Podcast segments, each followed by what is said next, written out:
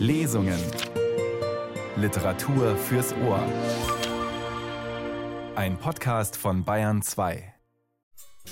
Aus Gründen der Chronologie fangen wir in Manhattan an. Und um die Erzählung nicht sinnlos zu zerfleddern, sondern der Bahn der Ereignisse vielmehr pfeilgerade zu folgen, geht es erst einmal nur um Sophonisbe. Ja, sie trägt einen ungewöhnlichen Namen. Aber das ist in dieser Geschichte normal. Roxana ist nun auch nicht gerade geläufig. Dass dieser Name in leicht abgewandelter Form Roxanne der Titel eines Liedes der Band The Police sein würde und just zu jener Zeit populär, als Roxanas Alterskohorte sich solche Musik sehr gerne anhörte, was ihr selbst einige unverdiente Popularität verschaffte, konnte bei ihrer Geburt natürlich niemand ahnen. Ich freue mich sehr, dass ich den Preis der Leipziger Buchmesse 2021 verleihen darf. Und dieser Preis erhält Iris Hanika. Herzlichen Glückwunsch. Ja, ja äh, vielen Dank. Äh, vielen Dank. Ich bin sehr schlecht im unmittelbaren Reagieren auf irgendwas. Deswegen schreibe ich auch gerne, weil ich dann es hinterher noch oft verbessern kann. Puh, also äh, ja, vielen, vielen Dank. Das ist alles mehr kann ich nicht sagen. Dankeschön. So klang vor einem Monat die völlig überraschte Gewinnerin, als sie den Preis der Leipziger Buchmesse für Belletristik bekam, Iris Hannecker aus Berlin mit Echos Kammern. Ein Echo auf den Mythos von Echo und Narziss, eine Dreiecksgeschichte zwischen New York und Berlin, die nicht nur die Liebe einer gereiften Frau zu einem Schönling im Blick hat, sondern auch gesellschaftspolitische Phänomene wie die Gentrifizierung in New York und Berlin.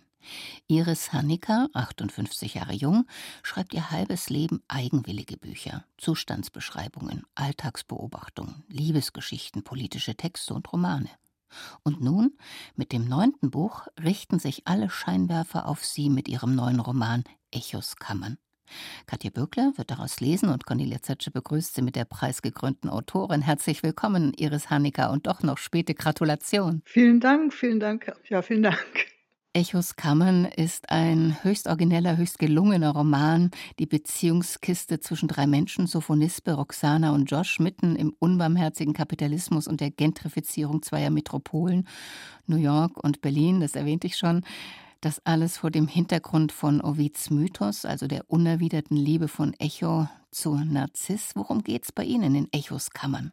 Es geht um New York, das am Meer liegt. Es geht um Berlin, das im Himmel liegt. Und es geht darum, dass Frauen im Klimakterium ziemlich toll sind, weil von der Reproduktion befreit. Also Roxana, eine Frau im sechsten Lebensjahrzehnt, verliebt sich in Josh, den Schönling, den Sophonisbe in New York kennengelernt hat und in Berlin wieder trifft. Die Liebe zwischen einer älteren Frau, einem jüngeren Mann, immer noch tabu? Es ist ja gar keine Liebe zwischen denen, sondern Roxana merkt ja von Anfang an, dass die bei dem gar nicht ankommt. Sie erkennt es ja gleich, dass es einfach völliger Schwachsinn ist und dass sie was wiederholt aus ihrer Jugendzeit, was man normalerweise weiß, wenn man Psychoanalyse gemacht hat, dass man das Muster wiedererkennt, was man macht. Und Roxana erkennt es eben jetzt in gereiften Jahren wieder und weiß aber zugleich, dass eben das das ist, was sie früher immer so unglücklich gemacht hat. Sie hat sich früher auch immer in diese Art in solche Typen verliebt und die haben sie dann maximal unglücklich gemacht. Und deswegen versucht sie auch gar nicht, das da zum Klappen kommen zu lassen, sondern bescheidet sich quasi damit zu erkennen, dass sie gerade irgendwie durchgeknallt ist. Der Roman ist ein Mosaik aus Mythos und Pop. Wir hören gleich von Beyoncé. Gegenwart und Vergangenheit, Realität und Mythos. Man kann sagen, ein Palimpsest der Überschreibungen, ein gebildetes Spiel mit Legenden von Großstadtromanen wie Manhattan Transfer von John Dos Passos und zwischendrin ein wütender, ein klarsichtiger Blick auf die Zerstörungen durch Geld. Zeitbezüge sind Ihnen wichtig beim Schreiben. Was beobachten Sie da? Ja, ich lebe ja in meiner Zeit und ich finde, das ist wirklich die Aufgabe des Schriftstellers, dass er von seiner Zeit Mitteilung macht. Ich meine, deswegen lesen wir ja auch Bücher, die schon älter sind, die vielleicht schon aus anderen Jahrhunderten stammen eben und freuen uns, dass wir da was aus einer anderen Zeit erfahren. Und ich habe mich eben in New York aufgehalten vor fünf Jahren für eine Weile und es kann einen ziemlich wütend machen, was in den USA immer unangenehm ist, dass alles, alles, alles mit Geld verbunden ist und dass alle immer sofort als erstes ans Geld denken. Und es ist dann immer eine Erholung, wenn man wieder nach Hause kommt und denkt, hier geht es vielleicht auch ein bisschen ab und zu mal um was anderes als immer nur ums Geld. Und New York war schon immer extrem teuer. Als ich bin, als ich das erste Mal in New York war, habe ich gedacht, hier kann ich leider nicht wohnen, hier müsste ich mich totarbeiten, um in irgendeinem Loch zu wohnen, während ich in Berlin eine schöne große Wohnung für praktisch kein Geld habe, weil sie keine Zentralheizung hat und so weiter. Und das hat sich aber in New York jetzt extrem verschärft und die Stadt wird eben immer toter weil sie überrollt ist vom Geld. Also mir war das Wichtigste wirklich diese Zerstörung der Städte. Das ist mir auch jetzt das Allerwichtigste, dass es Leuten, die nicht ständig ans Geld denken und die vielleicht auch nicht daran interessiert sind, reich zu werden, immer schwerer gemacht wird, einfach ein normales Leben zu führen. Ich glaube, darauf habe ich eine Wut. Also, dass sich das Geld anmaßt, darüber bestimmen zu können, wie wir leben sollen. Und gleichzeitig ja, ich meine, irgendwie die Armen ausquetscht. Und das finde ich auch in den USA, das widert mich an, dass man immer wieder sieht, wie gerade die Armen noch schlimmer behandelt werden, als es ihnen eh schon geht. So. Insofern ist da schon eine Wut vielleicht, ja. Was mir auch gut gefiel bei Echos Kammern ist das Doppelbödige, also eine doppelbödige Prosa, die zugleich ein äußerst heiteres Spiel ist mit Textsorten, Verse, E-Mails, also die verschiedensten Textarten. Und es gibt das New Yorker Manuskript von Sophonispe, die übrigens Dichterin ist. Das ist geschrieben in einer sehr eigenen Kunstsprache. Was ist das für eine Sprache und welche Idee war da dahinter? Ich dachte an eine Osteuropäerin. Ich weiß, dass osteuropäische Germanistinnen, also ich kenne nur russische, eine belarussische kenne ich auch, die sprechen alle perfekt Deutsch. Und ich habe mir dann so eine Osteuropäerin vorgestellt, die praktisch erst auf dem halben Weg dahin ist, dass sie dann perfekt Deutsch spricht also es, es elaboriert ist, finde ich, gleichzeitig aber beherrschte die Grammatik noch nicht so ganz. Und mich hat es glücklich gemacht, das zu schreiben. Und ich weiß auch, es macht mich glücklich, sowas zu lesen. Es zeigt praktisch, was man mit Sprache alles machen kann. Iris Hanecker zu Gast im offenen Buch mit ihrem preisgekrönten Roman Echos Kammern. Vielen Dank. Bitteschön, war mir ein Vergnügen. Und wir hören Katja Bürkle mit zwei Lesepassagen, dem Mythos vom selbstverliebten Narziss und der geschwätzigen Echo und zunächst Sophonispe bei den Schönen und Reichen in New York. Vor einer schweren Eisentür machten sie Halt. An der Wand daneben war eine kleine Zahlentastatur, auf der Angelique eine lange Nummer eintippte, worauf ein Summen wie von hundert Bienen anzeigte, dass die Tür nunmehr geöffnet werden konnte. Das ging schwer die Tür war schwer, aber es half jemand von innen, ein Pförtner, der den Weg in den sehr dunklen, nur von einem Strahler an der Decke erleuchteten Vorraum zum Paradies freigab. Der trug einen weiten schwarzen Umhang, den er über die Schultern zurückgeschlagen hatte, so dass er von dessen goldfarbenem Futter umflossen war.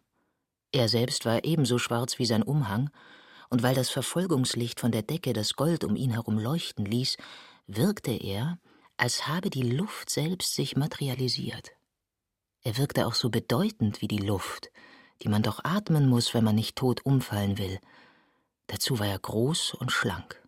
Er war ein Traum von einem Mann und herrlich wie ein Stammesfürst aus einer Zeit, da Fürsten noch gemalt und keinesfalls fotografiert wurden. Solche Würde war um ihn. Und weil Sophonisbe noch nie ein solches Ausmaß von natürlicher Eleganz, noch nie einen so herrlichen und schönen Menschen aus der Nähe gesehen hatte, starrte sie ihn mit offenem Mund einfach an. Sie wusste noch nicht, dass sie in den folgenden zwei Stunden ausschließlich von solch unfassbar schönen Menschen umgeben sein würde. Der Aufzug brachte sie ins oberste Geschoss dieses aus Backstein errichteten Gebäudes, in dem einst alle Kostbarkeiten dieser Welt lagerten, bevor es dem Verfall so lange preisgegeben wurde, bis erst die heroinsüchtigen Verdammten dieser Erde hier Unterschlupf fanden und bald darauf die mittellosen Verfechter eines ganz anderen Lebens, was wiederum sehr schnell die Immobilienbranche auf den Plan rief, die diese Gegend für ihre Zwecke nutzbar machte, indem sie ihr als erstes einen hübschen Namen gab. Tribeca. Das war nun etwa 40 Jahre her. Ein Volltreffer und darum wohnten in dieser Gegend nunmehr nur noch die besonders Reichen. Unter ihnen Beyoncé, die aktuelle Königin der Popmusik. zu deren Empfangsräumen dieser Aufzug führte. Freundliches Menschengemurmel aus unendlich vielen Kehlen empfing sie. So viele Leute waren hier versammelt, dass man gar nichts von der Wohnung sah, denn die Räume waren voll mit Leibern in leichtem Gewoge, in angeregtem Gespräch. Doch wirkte diese Masse nicht bedrohlich, sondern fast klein, wie der Mensch eben klein ist im Vergleich zu dem Planeten, den er bewohnt. Denn diese Räume waren mehr als zwei Mann hoch, und über den Menschenleibern ballte sich das strahlend helle Licht der Wintersonne, die aus einem wolkenlos blauen Himmel durch die riesigen Fensterfronten schien. Hier waren sie in keinem Lagerhaus mehr. Vielmehr befanden sie sich in einem später aufgesetzten Penthouse, einem bauhausmäßigen Kubus aus Glas in der Krone der Stadt. Angelique leitete Sophonispe in die Menge hinein. Und das ging ohne Rempeln, Schieben, Drängeln. Vielmehr öffnete sich die lebendige Masse ganz selbstverständlich und wie von selbst, um sie durchzulassen. Und schloss sich hinter ihnen gleich wieder, ohne dass dabei irgendein Gespräch ins Stocken geraten wäre. Und als sie schließlich an Beyoncés Thron angelangt waren, fühlte Sophonispe sich so wohl und geborgen, wie es nur möglich war. Und das lag nicht allein an der königlichen Gelassenheit ihrer Gastgeberin. I'm so glad you could make it, sagte die. Es strahlte imperative Freundlichkeit von ihr ab. Die machte den ganzen Raum warm und weich. Hier konnte einem nichts geschehen, hier war alles gut. Sophonispe hatte Ambrosia gekostet und fühlte sich trunken. In a good way. Wohin Sophonispe den Blick auch wandte, immer fiel er auf einen unfassbar schönen Menschen. Angelique blieb an ihrer Seite. Nachdem sie Beyoncé begrüßt hatten, stellte sie Sophonispe verschiedenen anderen Leuten vor. Einer Bildhauerin, die mit Kruppstahl arbeitete. Das betonte sie mit Kruppstahl. Sie schien das lustig zu finden. Und von ihrem Atelier in Berlin-Lichtenberg schwärmte. Sie war nur zu einem Familienbesuch für ein paar Wochen nach New York zurückgekommen. Es wurden Visitenkarten getauscht. Einem Doktoranden der Geschichtswissenschaft aus Yale, der gerade Deutsch lernte und sie darum mit Hallo, wie geht's begrüßte, weil er über die ukrainische Nationalbewegung im frühen 19. Jahrhundert forschte. Ein Zusammenhang, den Sophonispe nicht verstand, weswegen sie vermutete, dass es um die Ausschmückung der Dissertation mit deutschem Idealismus ging. Es wurden Visitenkarten getauscht. Einem Rechtsanwalt, der schon drei Gedichtbände veröffentlicht hatte, die alle mit einem Preis ausgezeichnet worden waren, der aber weiter in der Rechtsabteilung einer großen Bank arbeitete, um nicht Creative Writing für den Lebensunterhalt unterrichten zu müssen, wie es sonst ausnahmslos alle amerikanischen Dichter tun. Denn dabei werde man mit so viel schlechtem Text konfrontiert, sagte er, dass es einem am Ende die eigene Arbeit versaue. Hier fragte sie sich, aber aus Höflichkeit nur still, ob Schriftsätze für Banken bei der Vermeidung schlechten Stils wirklich helfen können. Es wurden Visitenkarten getauscht. Alle schienen hocherfreut, sie kennenzulernen. Doch versiegten die Gespräche immer schnell und es ging weiter zum nächsten schönen Menschen. Alle waren begeistert, dass sie aus Deutschland kam. Alle waren schon einmal in Berlin gewesen oder wollten zumindest sehr bald hinfahren. Der dichtende Rechtsanwalt kündigte an, sich dort mit ihr zu treffen, denn dort werde er sein brotarbeitsfreies Jahr, äh, Sabbatical, sort of, das schon in wenigen Monaten beginne, verbringen. Die Bildhauerin sagte, sie müsse sie unbedingt in ihrem Atelier in Lichtenberg besuchen, es sei quite something. Auch nicht fern von dem riesigen vietnamesischen Großmarkt, von dem Sophonisbe sicher schon gehört habe. Oh, you haven't? Dann müsse sie auf jeden Fall kommen, denn auch der sei quite something und der Doktorand wollte sie ebenfalls bald in Berlin besuchen, bevor er in die Ukraine weiterreisen würde, wo er im Herbst in verschiedenen Archiven forschen wollte. Die anderen hatten keine so konkreten Reisepläne, aber alle sprachen mit einer solchen Dringlichkeit von ihrem Wunsch, nach Berlin zu kommen, dass sie nicht anders konnte, als ihnen zu glauben. Zudem fand sie es beruhigend, dass Berlin so über die Maßen beliebt war bei früheren Reisen hatte sie ihre deutsche Herkunft als Makel empfunden und tendenziell zu verbergen gesucht, um weder über Nazis sprechen zu müssen, noch über Mercedes-Autos und auch um nicht hören zu müssen, dass Hitler das mit den Juden ganz richtig gemacht habe. Das war ja allerdings nur einmal geschehen. Öfter hatte sie in den 80er Jahren bei ihren ersten Besuchen in den USA den Unterschied zwischen West- und Ostdeutschland erklären müssen. So wurde den ganzen Nachmittag durchgeplaudert anstrengungslos.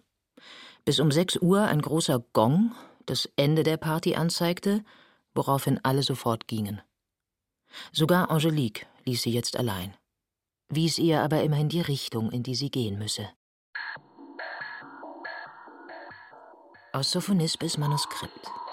Das Geld. Crosby Street. Welche ist sie ein Block weiter von Broadway und geht sie durch ganze Viertel Soho von Houston bis Howard Street. Sie gefällt mir sehr gut. Weil ist sie ganz schmal und sieht man deutlich, wie einmal das Leben war unangenehm hier. In die Zeit, wenn die Häuser wurden gebaut, mit dünnen Mauern für arme Leute. Darum ich habe geschaut in Internet nach dieser Straße. Zum Beispiel, ich wollte gerne wissen, wer hat ihr gegeben der Name? Welcher er steht nicht in New York Enzyklopädie. Auf diese Weise, ich habe gefunden einen Artikel aus New York Times, aus welcher man konnte erfahren, wie teuer die Wohnungen sind in dieser Straße, wie viele Millionen es kostet schon eine Wohnung einzeln. Das ist erste Sache, welche geschieht sie mir hier. Es widert mich an, die Verwüstung, welche das Geld hat geschaffen, indem es ist gerollt wie Dampfwalze durch dieser Stadtteil. Ich habe gesprochen in Crosby Street mit ein junger New Yorker, welcher nannte er die Gegend, in welcher wir befanden uns in jener Moment The Belly of the Beast. Wir haben gesprochen über jene Verwüstung, welche macht sie das Geld und Auslöschung von alles. Welches ist es der Grund, warum man sich fühlt wohl an ein Ort oder warum man findet liebenswert ihn oder warum man möchte bleiben dort? Normalerweise solche Dinge sind dergestalt, dass sie haben nichts zu tun mit Geldkreislauf, aber zugleich es sind genau die Dinge, warum die Gegend ist beliebt. Und es sind genau die Dinge, welche werden sie vernichtet, erbarmungslos sofort, bis eine solche Gegend lebt von Erinnerung nur noch.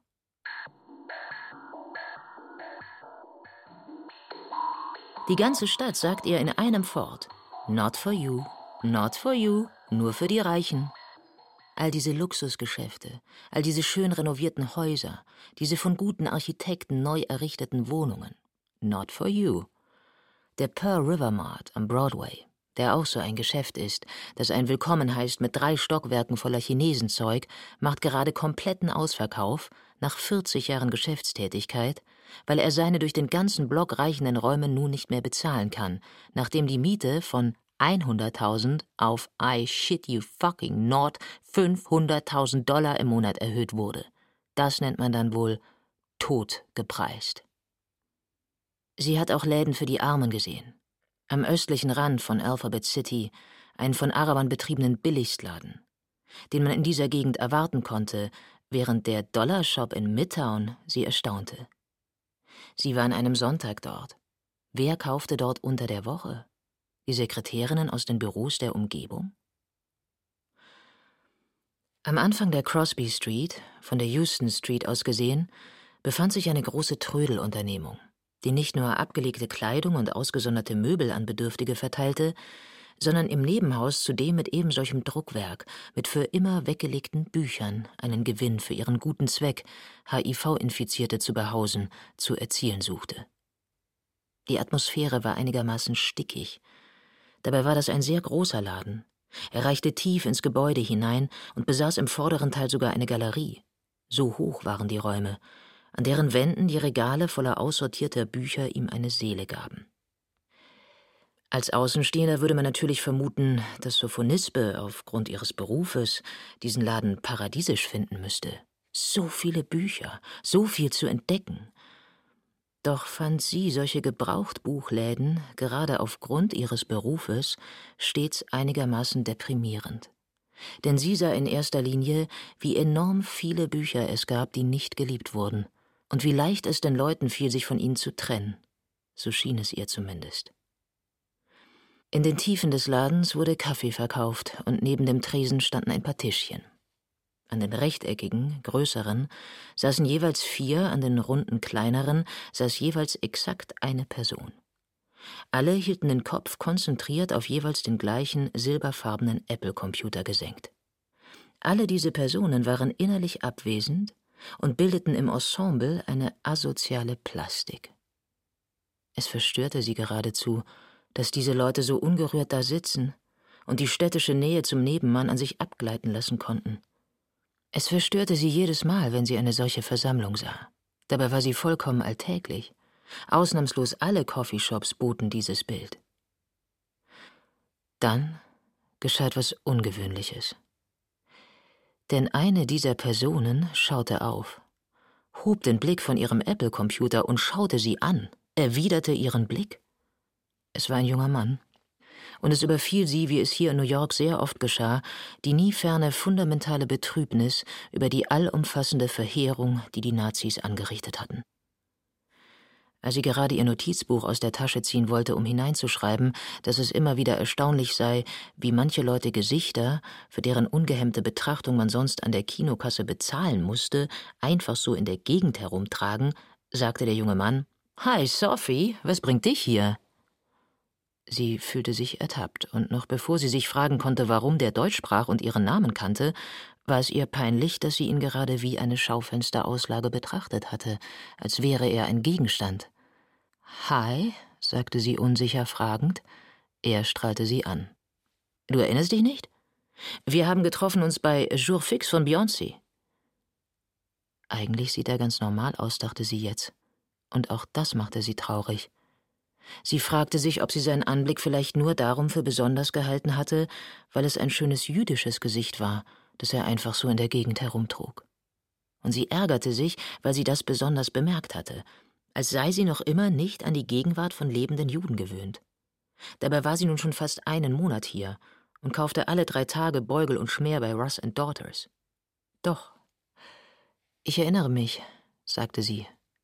Er war der Doktorand aus Yale. Aber ich habe deinen Namen vergessen. Dann, wir müssen beginnen neu die Bekanntschaft, sagte er und hielt ihr die Hand hin. I'm Josh. Oh, right, now I remember. Welcome to my office, sagte er und übergoss sie wieder mit einem Strahlen, das so hell war und so warm wie das der Sonne über dem Olymp. Your office? fragte sie und er erklärte, dass hier angenehmer zu arbeiten sei als bei McNally Jackson um die Ecke, weil es hier viel mehr Platz gab und man darum nicht so eng saß und sich nicht beim Arbeiten störte, obwohl hier mehr Leute waren. Warum indes ein öffentlicher Ort ein Büro war, erklärte er ihr nicht, denn das war für ihn ganz selbstverständlich. Und Sophonisbe hatte es auch schon verstanden. Sie wusste ja, wie winzig die Wohnungen hier waren. Natürlich musste man aus ihnen fliehen, um nicht wahnsinnig zu werden. Dann geht es allen gleich, auch denen, die hier wohnen, dachte sie. Und dass man in dieser Stadt angestellt oder reich sein musste, um einen eigenen abgeschirmten Ort zum Arbeiten zu haben. Alle anderen mussten sich dafür in die Öffentlichkeit begeben. Im Grunde eine aufs Blanke reduzierte Variante des Wiener Kaffeehauses von einst, kritzelte sie in ihr Notizbuch, das auf ihrem Bein lag, während sie darauf wartete, dass ihr Kaffee gezapft wurde. Das war ein elaborierter und ernster Vorgang. Seine Einladung, seinen Arbeitsplatz eine Weile mit ihm zu teilen, bekräftigte er dadurch, dass er sein iPhone auf lautlos stellte. So you are the poet, sagte er schließlich und strahlte sie wieder olympisch, göttlich, erhaben an. Wie the poet? fragte sie. Es gibt doch mehr als einen Dichter auf der Welt. Das war, mit Verlaub, außerordentlich undichterisch gesprochen. At Beyoncés Party, erklärte er, dort sei auf jeden Fall immer einer, der es aufschreiben würde. But nobody told me that I had to write about it. They knew that you would anyway. After all, that's what poets do, right? Immerhin ist das doch, was Dichter tun, richtig? Immerhin ist dies doch das, was Dichter tun, nicht wahr? Das ist nun mal die Tätigkeit des Dichters. Oder? Die verschiedenen Möglichkeiten der Übersetzung machten diese Bemerkung nicht besser. Ein Mann, der so jung war, dass er ihr Sohn hätte sein können, fühlte sich bemüßigt, ihr zu erklären, was ihr Beruf war. Das war unerhört und brachte sie aus der Fassung. Sie fühlte sich derart beleidigt, dass sie sprachlos war. Ein Mann, der so jung war, dass er ihr Sohn hätte sein können, hatte sie ohne Vorwarnung und ohne jeden Grund beleidigt. Einfach gar nicht antworten. So trat wieder eine Pause ein. Um ihn nicht anschauen zu müssen, biss sie in ihren Keks und kaute ihn gründlich durch. Endlich fiel ihm ein, wie es weitergehen könnte. Wie gefällt dir meine Stadt? Fragte er. Das ist ja genauso ekelhaft, dachte sie. Meine Stadt? Sie gehört ihm doch nicht. Falsch, Fräulein Sophonisbe, natürlich gehört sie ihm. Wem denn sonst? Sie kaute noch immer auf ihrem Keks herum, denn genau dafür war er gemacht. Chewy. Sie hatte noch immer einen vollen Mund. Sie war ein höflicher Mensch. Er strahlte sie an. Er hatte es nicht so gemeint. Sie erzählte ihm von ihrem Ausflug nach Coney Island, den sie drei Tage zuvor gemacht hatte, von ihrer Reise mit dem F-Train durch Brooklyn ans Meer. Im Erzählen vergaß sie ihren Hassanfall, und bei der Erinnerung an das Glück, das ihr die Reise ans Meer beschert hatte, leuchtete sie, was sie auf eine ganz unschuldige, kindliche Weise schön machte. Als er das sah, lächelte er in sich hinein. Dieses Lächeln nun war ganz anders als das olympische Strahlen, mit dem er sie zuvor in einem Fort geblendet hatte, war nämlich kein einstudierter Gesichtsausdruck, um den gesellschaftlichen Regeln zu gehorchen. Vielmehr hatte er sich da gar nicht unter Kontrolle und wirkte leicht verschämt. Jetzt, da er lächelte, erschien er ihr plötzlich geradezu liebenswert. Und sie mochte ihn. Auf eine mütterliche Weise. Er ist halt noch sehr jung, dachte sie. Echo und Narzissus. Ein Kind, das man damals schon hätte lieben können, gebar aus schwangerem Schoß die herrliche Nymphe. Und sie nennt es Narzissus. Befragt, ob diesem bestimmt sei, dass er nach langer Zeit die Reife des Alters erlebe, sprach der Zukunft wissende Greis, wird sich selber er nicht schauen. Eitel erschien der Spruch des Sehers lange. Des Knaben Ende, die Art seines Todes, sein neuer Wahn, er bewies ihn. Denn schon hatte der Sohn des Zephysus zum fünfzehnten Jahre eines gefügt und konnte so Jüngling scheinen wie Knabe. Jünglinge haben ihn viele begehrt und viele der Mädchen. Doch solch harter Stolz war gesellt seiner lieblichen Schönheit, keiner der Jünglinge hat ihn gerührt und keines der Mädchen. Als in die Netze er trieb die scheuen Hirsche, erblickte einst ihn die Nymphe, die weder gelernt, einem Anruf zu schweigen noch zu reden als erste, des Widerhalls Ruferin Echo. Echo kann die Klappe nicht halten, kann die Kommunikation nicht verweigern. Sie muss immer antworten, hat aber nichts zu sagen, wie es scheint. Ein klarer Fall von Incommunicado.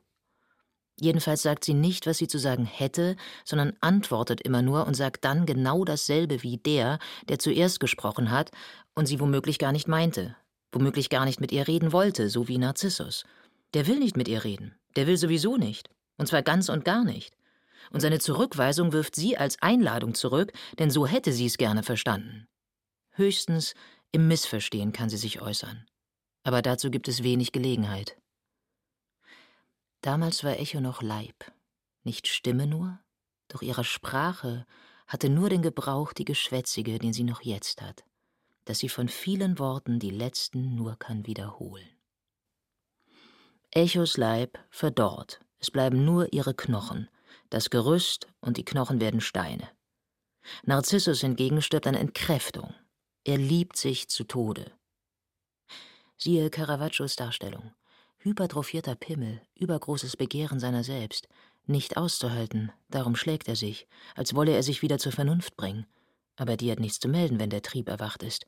Umso weniger, wenn es zum ersten Mal geschieht, wie in Narzissus Fall. Echo wirft Narzissus Klagen und das Geräusch seiner sich selbst geißelnden Schläge zurück. Sie klagen gemeinsam. Es ist eine gespiegelte Stimme. Wenn Narzissus klagt, dann auch Echo. Wenn Narzissus Stimme verklingt, dann auch ihre. Und von beiden bleibt nichts übrig, außer ein paar Steinen, einer Blume und Echos Echo.